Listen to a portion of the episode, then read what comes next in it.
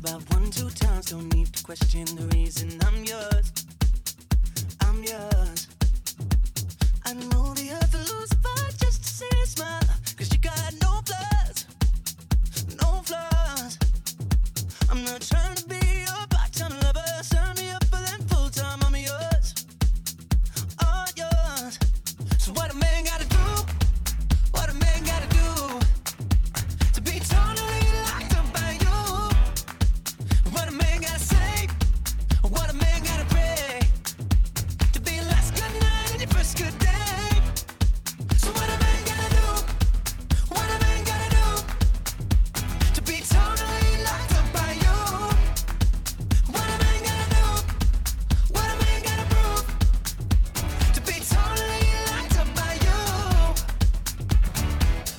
Ain't tryna be wasting time on stupid people and cheap lines, I'm sure.